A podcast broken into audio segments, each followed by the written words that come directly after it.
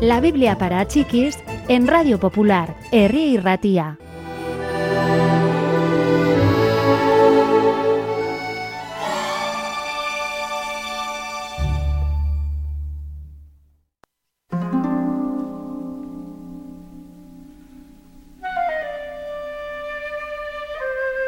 Una tarde Jesús y sus discípulos regresaban a la orilla del mar de Galilea.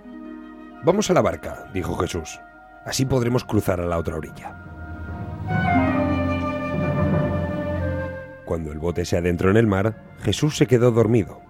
De pronto sopló un fuerte viento desde las colinas. El viento bramaba, soplaba y levantaba grandes olas que caían lanzando espuma a través de las oscuras y turbulentas aguas. Las olas se fueron haciendo cada vez más grandes y amenazadoras. Una rompió contra la barca y el agua se arremolinó y borboteó en torno a los pies de todos. El bote se ha, vuelto, se ha vuelto inestable, gritó Pedro. Achicad agua con toda vuestra energía, muchachos, o nos ahogaremos todos. Despertad a Jesús, dijo otro discípulo en tono urgente. Él nos ayudará.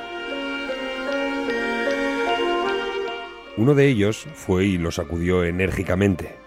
Maestro, maestro, ¿no te preocupa que vayamos a morir? Jesús se incorporó. Miró a su alrededor tratando de entender la confusión que lo rodeaba. La barca oscilaba y se sacudía, y el agua lo salpicaba cada vez más. Jesús se apoyó en la borda de la barca y se levantó. Después habló.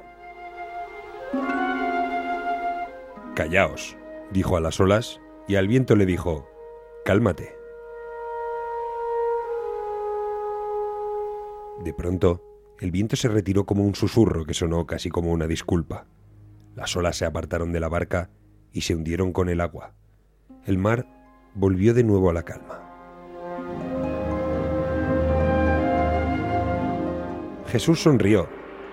¿Por qué teníais miedo? preguntó a sus discípulos. ¿Todavía no tenéis fe?